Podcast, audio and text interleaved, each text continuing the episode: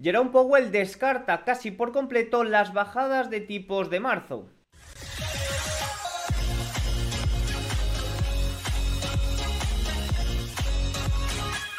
Muy buenas a todos y bienvenidos un día más al canal. Hoy es miércoles 31 de enero de 2024 y en este momento son las 21.40 hora española, 15.40 horario ET. El día de hoy hemos tenido una gran cantidad de datos macro relevantes, empezando por PMIs chinos, siguiendo por datos de ventas minoristas e inflación en, la en algunos países de la eurozona, como por ejemplo Alemania, un dato muy importante porque ha salido inferior a lo esperado. Continuamos con la la resaca de los resultados empresariales de Microsoft, Alphabet y AMD de ayer y os voy a comentar un punto con el que no concuerdo mucho con los analistas y luego también evidentemente marcado en rojo con esa decisión de tipos de interés de la Reserva Federal y esos comentarios de Jerome Powell. Un comunicado muy en la línea de lo que sucedió en diciembre, quizás algunos comentarios en un tono algo más hawkish, pero luego en, las preguntas y respuestas hemos visto algunas respuestas más bien por el tono Davis. Davis. Sí que es cierto que evidentemente ha hecho un comentario que es que descarta prácticamente la bajada de tipos en marzo. No lo ha hecho como tal, sí que es cierto que hay algunos matices que veremos más adelante, pero prácticamente da por sentado que no habrá bajadas de tipos en marzo. Y esto abre la puerta a qué? A que las probabilidades de bajadas de tipos en marzo aumenten si los datos van saliendo en la línea de, la desinflación, lo que evidentemente sería positivo para la renta variable. También hablaré de esta corrección que está sucediendo en el día de hoy, que desde mi punto de vista es más que necesaria, sobre todo viendo que desde la segunda mitad, sobre todo en la segunda mitad de enero, no han acompañado los valores tecnológicos a ese movimiento que han llevado a cabo los rendimientos al alza. Ya veíamos una gran brecha entre eh, la renta fija y la renta variable. Voy a ir de puntillas por muchos datos para tratar de centrarme en los importantes, ya que si no, este vídeo se alargaría a más de una hora. Así que nada, vamos con ello. Arrancamos comentando los datos de PMI en China, tanto manufacturero como de servicios, que han salido muy en la línea de lo esperado. Antes de ello hay que tener en cuenta que generalmente los datos de enero se ven un poco alterados, los de otros años, por la celebración del año nuevo lunar. Este año cae el 10 de febrero, por lo que los datos de febrero estarán un poco alterados, los que tengamos este año, pero hay que tener en cuenta que otros años suele caer en enero. El dato manufacturero se sitúa en 49,2, igualando las previsiones del mercado y ligeramente por encima del dato de 49 del mes de diciembre. Esto lo sitúa en el cuarto mes consecutivo en terreno de Fíjense cómo prácticamente durante todo el año 2023 ha estado en este terreno. También hay que tener en cuenta, evidentemente, que estamos eh, en, el inicio de un nuevo año y recordemos que todos los datos, no, evidentemente PMI manufacturero no, pero los datos que se comparan con tasas intraanuales,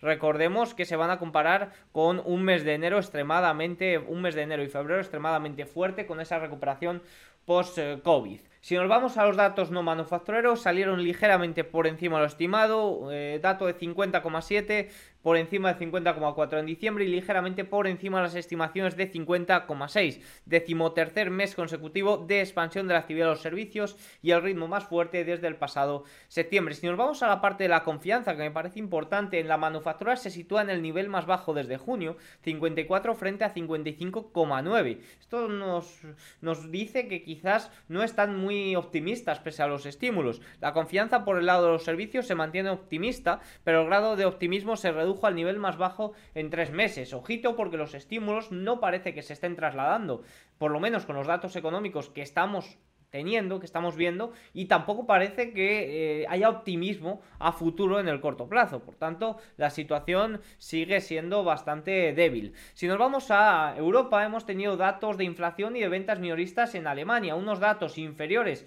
a lo esperado, si vemos las ventas minoristas muy inferiores, que lo que han hecho ha sido provocar un acercamiento de la posibilidad de bajadas de tipos del Banco Central Europeo. Fíjense que las ventas minoristas cayeron un 1,6% interanual en diciembre tras el descenso revisado del 0,8% del mes anterior y ojo porque se esperaba un aumento, el consenso esperaba un aumento de 0,7 y hemos tenido una caída de 1,6. Esto es un dato extremadamente débil. Fue el segundo mes consecutivo de descenso y el más pronunciado desde octubre de 2022. Fíjense que tenemos que irnos a 2022. Y lo que es peor, este es el dato de diciembre, lo que significa que las ventas navideñas no han ido, no ha sido tampoco un periodo muy positivo, porque si vemos caídas en noviembre y diciembre, es que no ha sido muy positivo el periodo de ventas navideñas. Si nos vamos a la parte de la inflación, ya evidentemente un dato de ventas minoristas muy, muy débil, que no invita a que los precios, o a que la tensión de los precios por parte de la demanda siga siendo fuerte, pues vemos como la inflación después del salto que tuvimos el mes pasado, fíjense que pasó de 3,2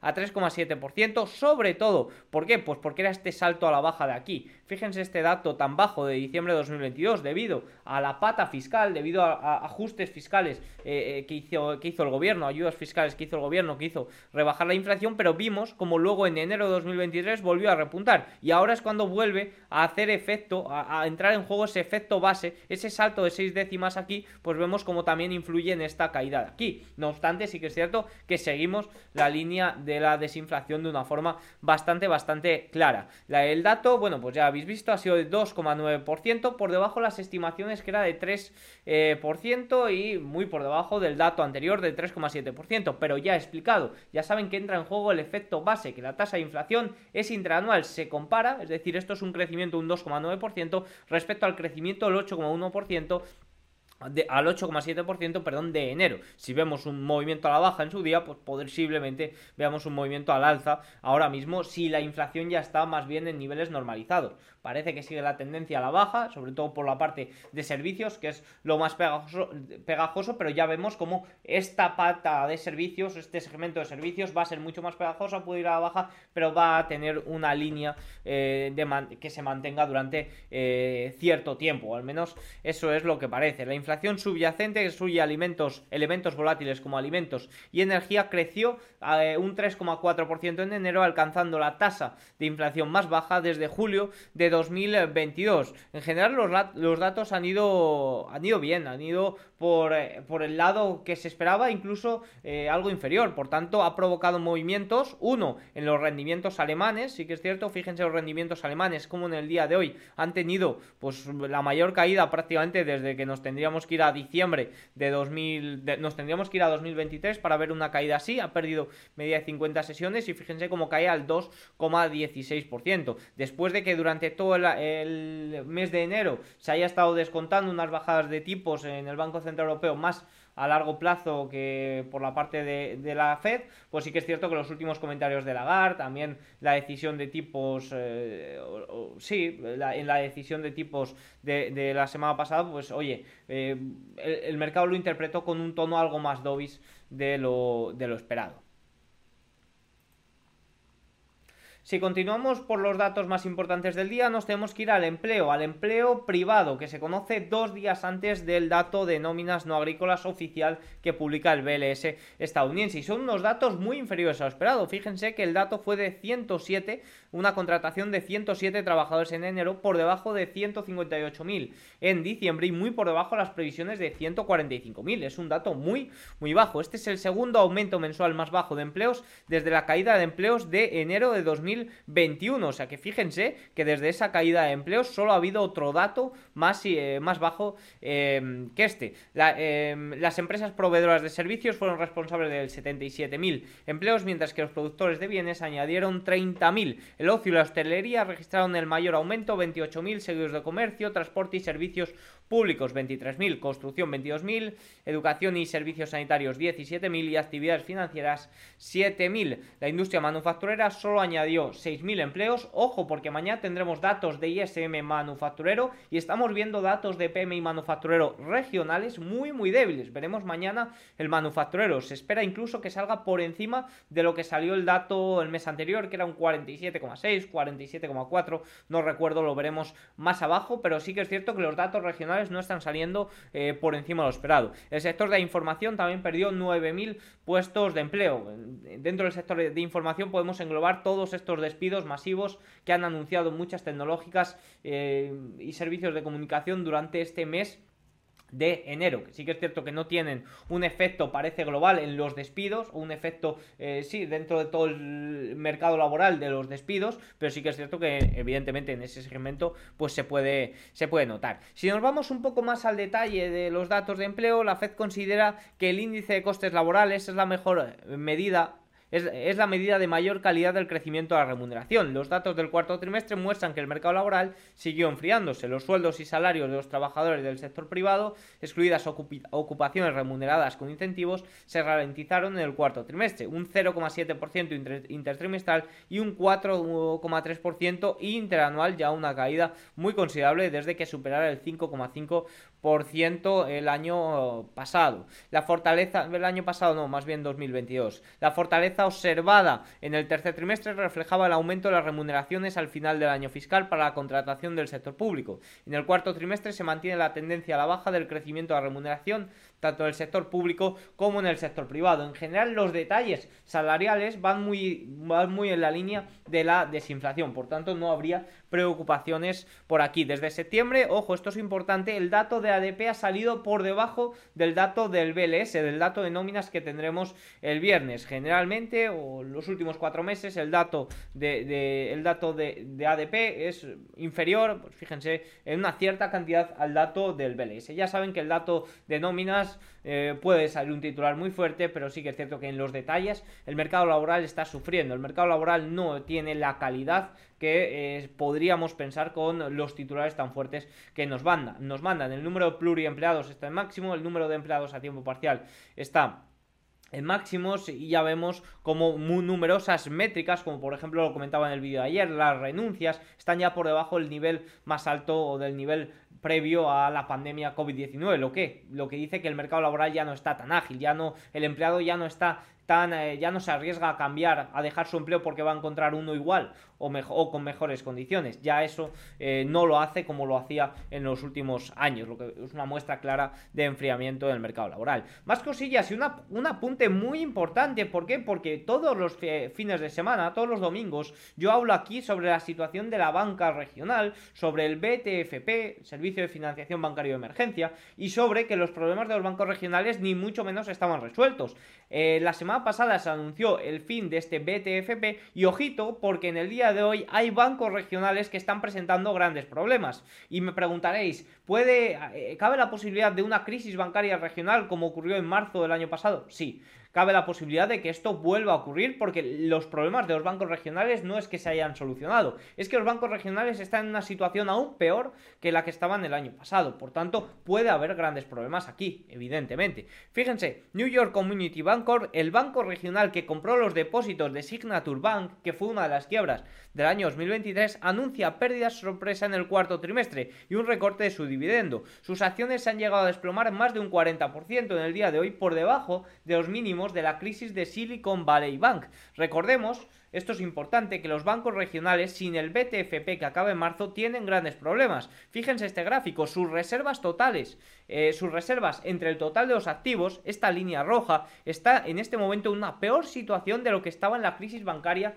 de, eh, marzo del año pasado. En cambio, fíjense la línea azul, cómo es eh, los bancos, los pequeños bancos, los bancos regionales, es la situación de los bancos regionales con este BTFP, con este servicio de financiación bancario de emergencia de la Reserva Federal. Vemos como la situación es mejor, sí que es cierto que ha ido empeorando, pero es mejor que la que tenían en eh, marzo del año 2023. En cambio, fíjense, fíjense en la línea verde, que son los grandes bancos. Los grandes bancos sí que se han beneficiado de toda esta situación, sí que han mejorado eh, su situación respecto a marzo del año pasado. Entonces, aquí se plantea una pregunta. Hay dos soluciones. Bueno, yo diría incluso tres. Parece ser que el BTFP eh, va a acabar en marzo, al menos ya lo ha confirmado la Reserva Federal, debería de, volverlo a aceptar y es algo que, no creo que suceda. Y luego tenemos la opción de que evidentemente vuelva al QE, que ya ha dicho Jerome Powell en el día de hoy que en marzo se hablará de ello. Y luego está también la situación de que dejen morir o, dejen, sí, dejen debilitarse a los bancos regionales y que inviten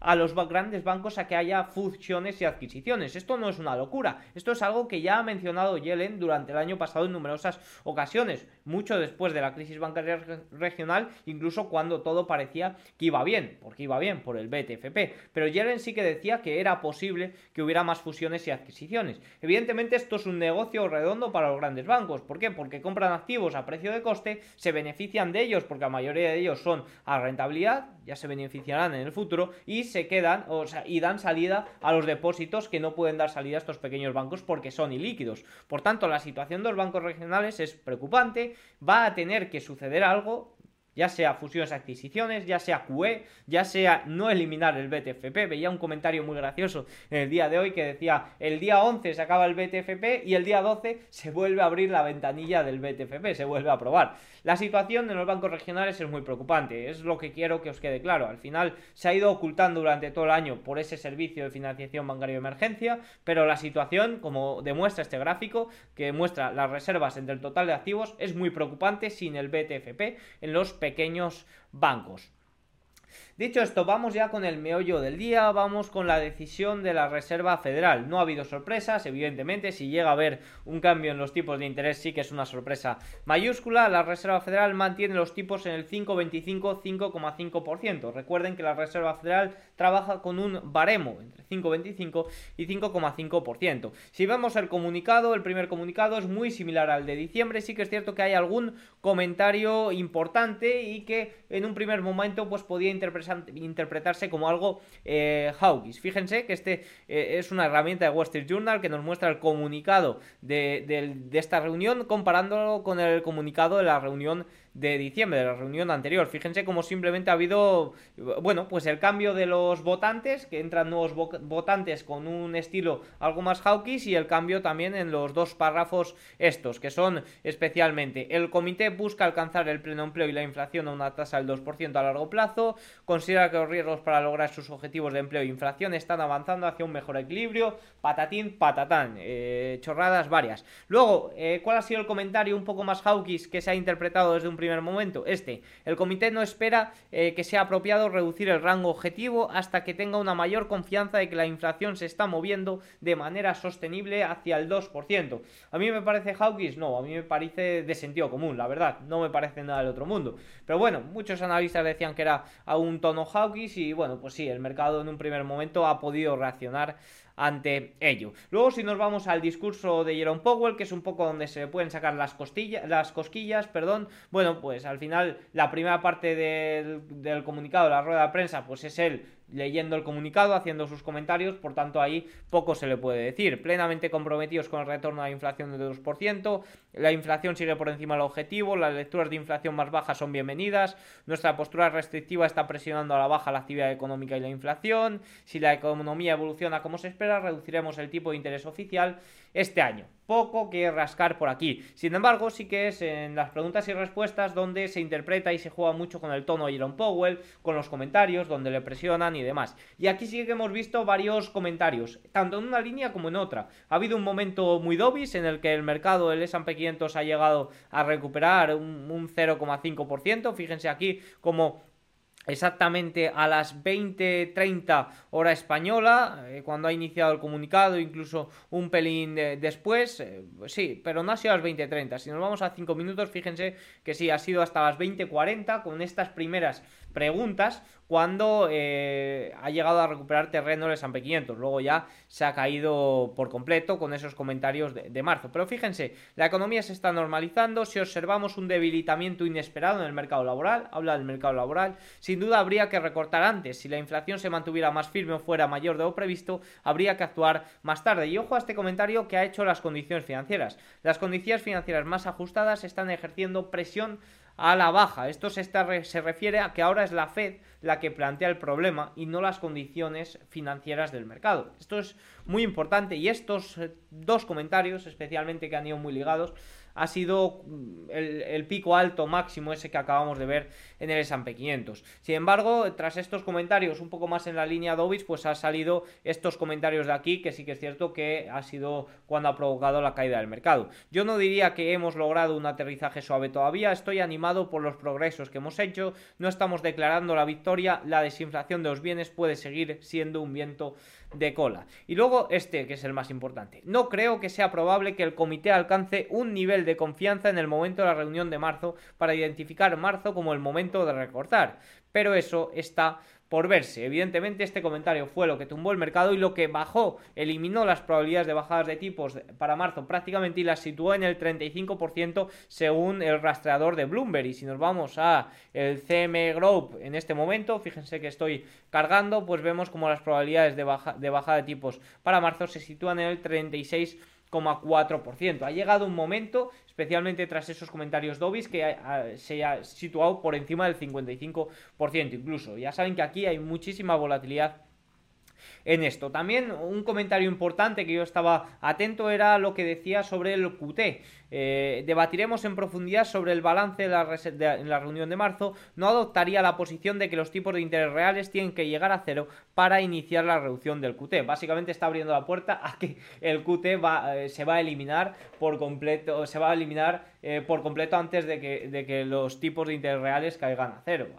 Básicamente nos está diciendo que el QE tiene que volver. El QE antes de verano, de una forma u otra, ya se tiene, el QT se tiene que reducir y el QE tiene que estar llamando a la puerta. Y más viendo estos problemas en la banca regional, estos problemas que, existen. Al final, el servicio BTFP, la ventanilla esta de liquidez que abrió para los bancos eh, regionales, provoca movimientos también en el balance de la Reserva Federal. No es QT, no es QE directo, pero provoca movimientos en la ventanilla de la Reserva Federal. Simplemente tienen que ver un gráfico como el que muestro yo aquí semanalmente del balance, cómo se ve en marzo ese pico de ahí. Por tanto, en resumen, eh, englobando un poco todo lo que ha ocurrido en la Reserva Federal, en este momento data dependientes total. Al final creo que, creo que está muy abierto eh, la bajada de tipos para marzo. No creo ni mucho menos que, quede cerrado con este comentario de Powell. Creo que si los datos siguen yendo muy en la línea de la desinflación, si los problemas económicos siguen aflorando, como este tema de la banca regional, creo que por ahí puede abrir una gran puerta a una primera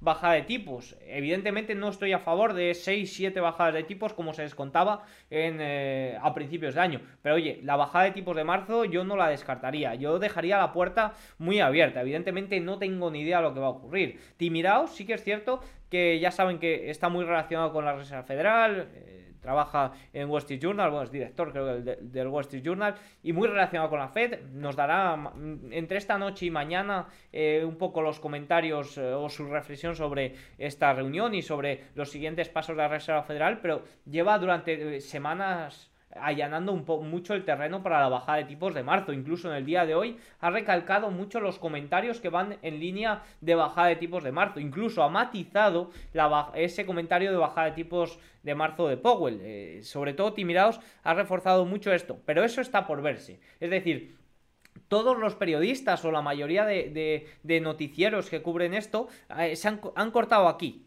En cambio, Timiraos ha llegado hasta aquí, pero esto está por verse, como recalcando que eso aún está por verse. Timiraos es que está allanando mucho, me sorprende muchísimo porque está allanando muchísimo el camino para una bajada de tipos y por eso dejo la puerta muy abierta a bajada de tipos eh, en marzo. Evidentemente, muy datas dependientes, vamos a ver cómo evoluciona todo, pero fíjense como por ejemplo los datos de PCE que tuvimos el viernes eh, a seis meses anualizado ya está por debajo del 2% de inflación y a, y a tres meses ya, ya ni te cuento. Evidentemente se tiene que normalizar la inflación, depende mucho de ese efecto base, pero desde mi punto de vista, que es lo que quiero dejar claro aquí, la puerta para la bajada de tipos de marzo yo no la cerraría por completo y más sabiendo problema, que puede haber problemas. Y vemos el dato de empleo como el titular es muy fuerte, pero los detalles están siendo muy muy débiles. Vemos también como el último dato de ISM de servicios salió muy débil. Mañana veremos el ISM manufacturero y la semana que viene el ISM de servicios. Cuidado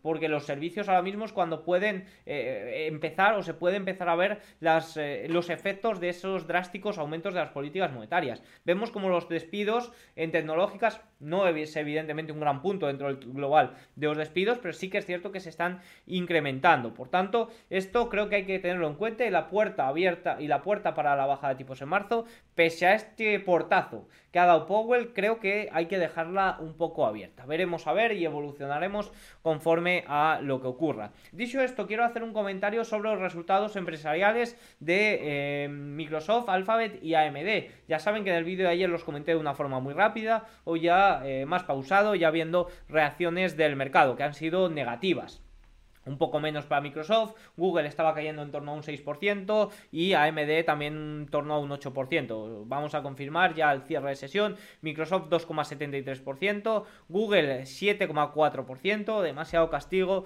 desde mi punto de vista y AMD cae un 2,64%. AMD sí que estaba cayendo más, AMD ha llegado a caer eh, AMD ha llegado a caer un 6-7% y ha cerrado, oye, bastante bien, 2,64%. Algunos comentarios. Los números de Google y Microsoft fueron positivos en general, sin embargo las previsiones de las grandes compañías se han vuelto más exigentes desde septiembre, a diferencia de la del resto de empresas. Además, el posicionamiento de los inversores es muy elevado, lo que impide que haya grandes sorpresas. Fíjense esta imagen que, ya he puesto en varias ocasiones, que es un poco cómo han evolucionado las revisiones de IPS desde septiembre. Vemos cómo para el global de las compañías ha caído cuando para los siete magníficos ha subido. Esto sumado a que el posicionamiento es muy alto para los siete magníficos, pues hace que las sorpresas al alta sean muy raras, sean mínimas. Pero en realidad los resultados de Microsoft fueron muy buenos y los resultados de Google exceptuando la parte de publicidad de Google, que sí que es cierto que cayó por debajo, o sea, que fue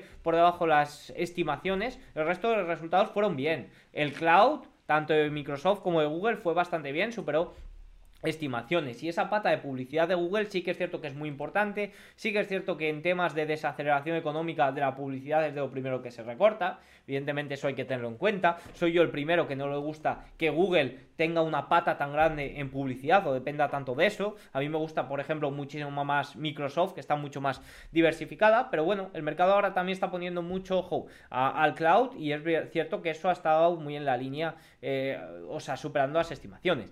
Respecto a las expectativas de Microsoft, bueno, pues salieron muy en la línea de las estimaciones, quizás un pelín eh, por debajo de lo que se esperaba. Pero vamos, desde mi punto de vista los resultados son muy buenos a, nivel de números y no hay muchas razones para tumbar a Microsoft, para tumbar a Alphabet, a Alphabet pues oye, te puedes achacar a ese tema de la publicidad. Con respecto a una cuestión que se hacen analistas, eh, Reuters, por ejemplo, el día de hoy, sobre se está planteando la, el tema de la inteligencia artificial, tal cual, eh, desde mi punto de vista, para Microsoft y, Google esto no se está planteando. Podríamos hablar para la rama de semiconductores y en función de la demanda a futuro, pero eh, poco más. En Microsoft y Alphabet yo no me haría esta pregunta. Veo más bien una gran exigencia y unos resultados que han salido muy en la línea de lo esperado, pero era tan alta la exigencia que sorpresas es muy raro que se den. Es muy difícil sorprender a un mercado que espera mucho de ti. Tienes que tener resultados de 10. Recuerdo a Nvidia, los últimos dos resultados de Nvidia, un crecimiento interanual de un 100 y un 200%. Una locura de resultados. Pero el posicionamiento es tan alto que es que no hay sorpresas porque el mercado ya está posicionado para esperar eso. Más cosillas. En Alphabet la buena noticia fue que superó los ingresos de cloud, que ascendieron a 9.192 mil millones, superando las estimaciones de 8,65 mil millones. La menos noticia fue esto de la publicidad, que salió 65,5 mil millones, por debajo de los 65,8 mil millones que se esperaban. Y esto, eh, que ya he comentado, cuando se produce desaceleración económica, el gasto en publicidad es el primero en caer. Los ingresos de Azure y de Microsoft Cloud, que es un poco lo más importante, aceleraron 200 puntos básicos intertrimestralmente hasta un crecimiento del 30% interanual, impulsado por la fuerte demanda de inteligencia artificial. Tanto Microsoft como Alphabet, esto es importante, mencionaron el fin de la etapa de optimización eh, de costes. El año la optimización, eh, pues parece que ha llegado a su fin, sí que es cierto que se ha llevado por delante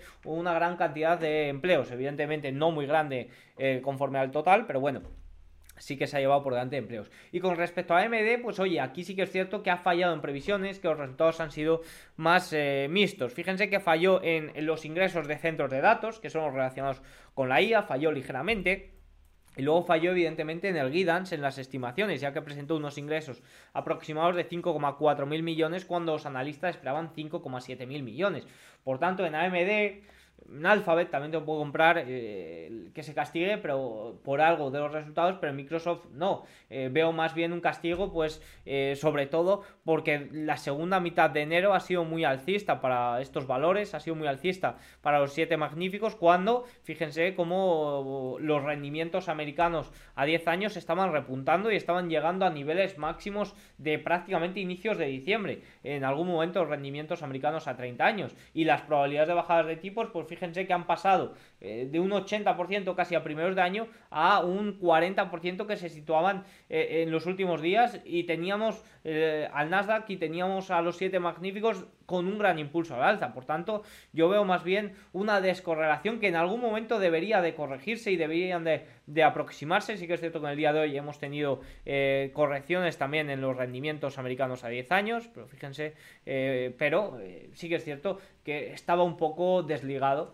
la parte tecnológica, la parte de los siete magníficos y pues se está llevando de momento un, correctivo que es más que, más que necesario. Veremos también mañana con los resultados de Apple, eh, los resultados también de Meta y los resultados de Amazon, que será otro, será otro meollo de los siete magníficos. Dicho esto, vamos con algún gráfico importante.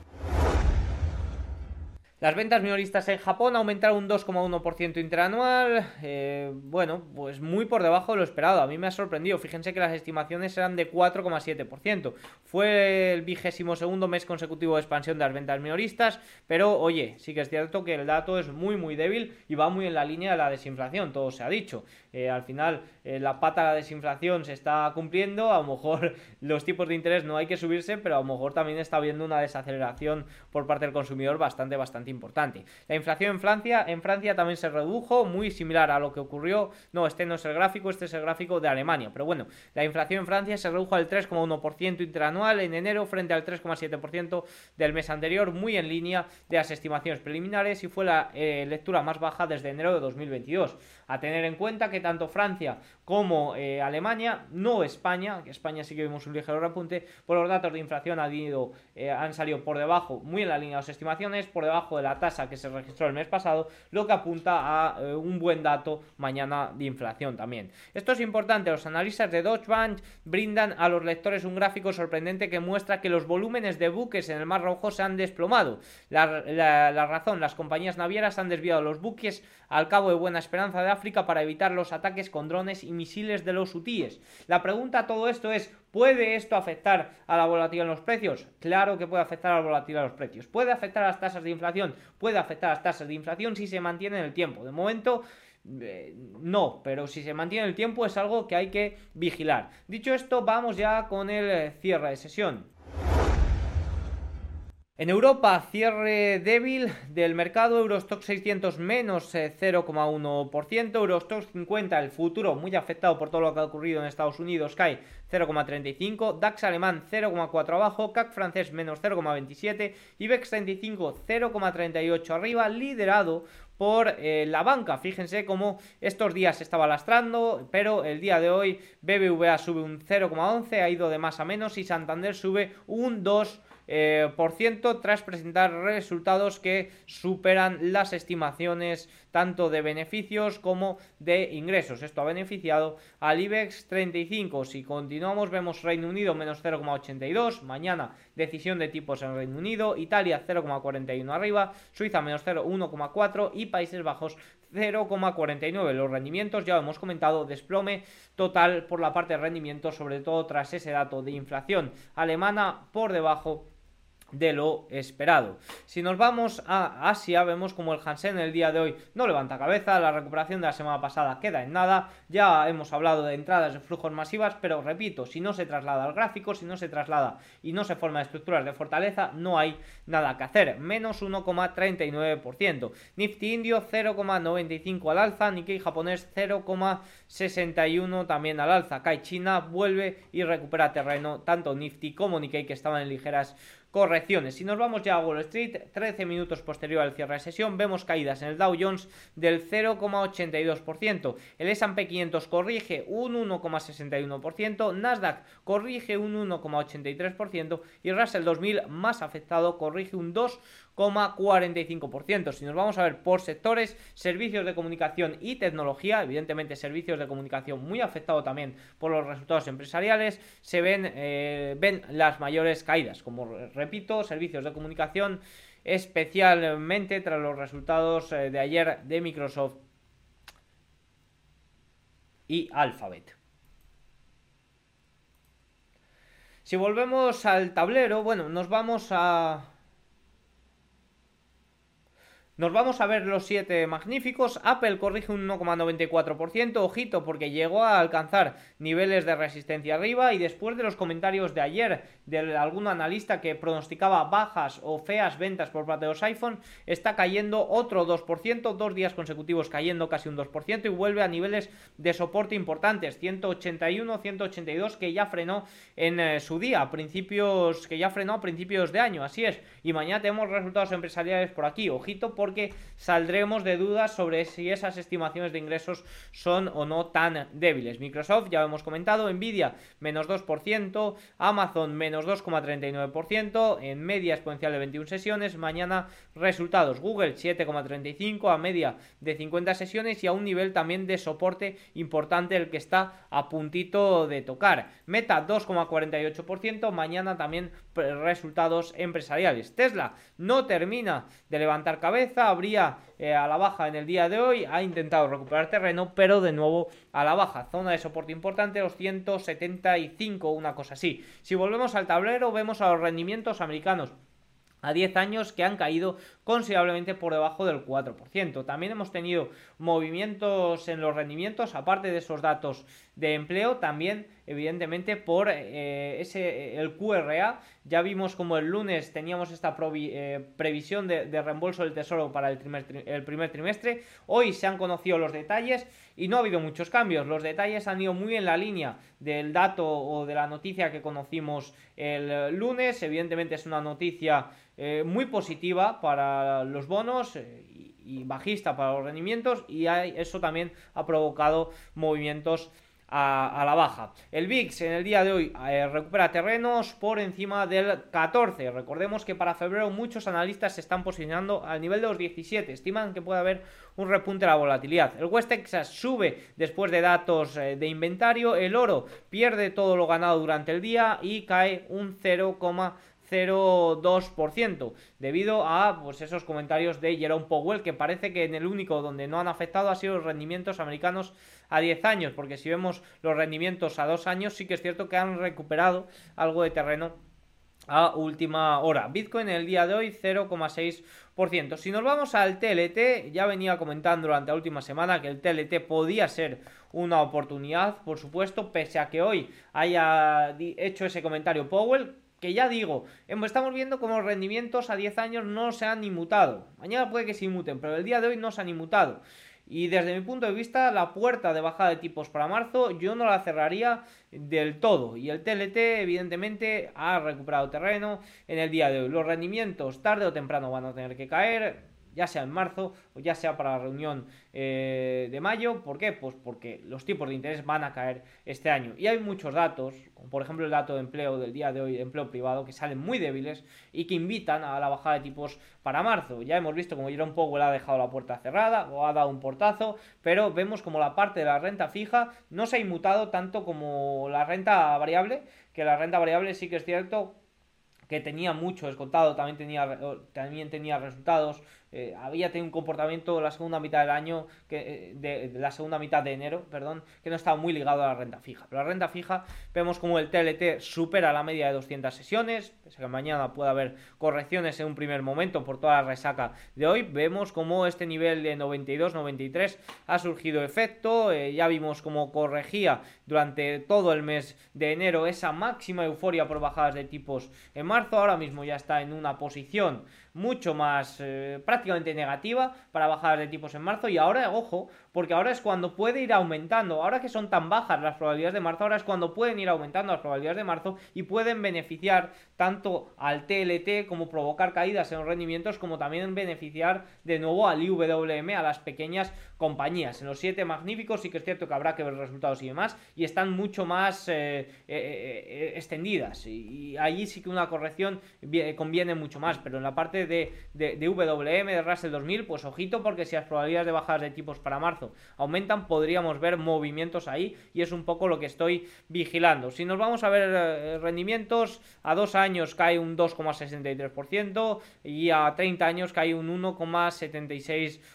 Fíjense como en este momento 4,22% de rentabilidad a dos años, 4,178 a 30 años. Es decir, la curva, la curva se ha vuelto a invertir. Vamos a estar, parece que en esa senda cierto tiempo. Si nos vamos al dólar, el dólar y el euro, el euro ha llegado a subir en el día de hoy un 0,3% frente al dólar, pero este último giro de Jerome Powell pues ha impulsado al dólar, al dólar que sigue más bien en este rango lateral en torno a la media de 200 sesiones. Desde mi punto de vista, y ya habéis visto cómo dejo la puerta abierta para una bajada de tipos de marzo. No veo mucha fortaleza del dólar en el corto plazo eh, al alza. Tampoco se la veo al euro, no se engañen, pero bueno, sí que es cierto que parece que el dólar puede tener mayores correcciones si hay movimientos en estas probabilidades de bajadas de tipos. Fíjense, en este momento son 36,4% y es que es cuando si los datos salen inferiores a lo esperado, pues es cuando puede haber aumentos en estas, eh, en este, eh, en estas probabilidades y movimientos evidentemente en los activos. USD JPI que ha llegado a caer en el día de hoy un 0,7, 0,8%, en este momento 0,47%. Con respecto a todo este tema, la Reserva Federal y, a los comportamientos que pueda haber cuando haya bajada de tipos, quiero hacer un vídeo para el sábado, ya que tengo información muy relevante de gráficos míos propios que he hecho y también de algún informe de Deutsche Bank, también he visto alguna cosilla de Bank of America. Quiero reunirlo todo y hacer un vídeo especial, a ver si puedo sacarlo para este sábado. Por último, si nos vamos a ver qué tenemos para mañana... Mañana tendremos PMI manufacturero Caixin en China, tendremos el dato de inflación en la eurozona, muy importante, decisión de tipos en Reino Unido y el dato de ISM manufacturero en Estados Unidos. Ya repito que los regionales no han salido muy positivos, sí que es cierto que parece que la manufactura está haciendo suelo en Europa, vamos a ver si en Estados Unidos también, después de que la semana pasada tuviéramos un dato de 47,6, eh, no, de 47,4 y para este mes se espera un dato de 47,6. Respecto a resultados empresariales, bueno, ya saben todo esto, las estimaciones, que comento siempre, las estimaciones están demasiado bajas, excepto para los 7 magníficos que están muy exigentes y para mañana pues tenemos platos fuertísimos, un poco de previa con pelotón, pero es que luego tenemos Apple, Amazon y Meta, es que esto te, capa todo, la clave está aquí para el movimiento en el corto plazo. Así que nada, tienen todos los datos, espero que os haya gustado el vídeo. Hoy me he pasado porque me tenía que pasar, pero espero no pasarme mucho más. Tienen todos los datos, repito, si os ha gustado el vídeo, os agradece mucho un like, un comentario y nos vemos mañana. Chao.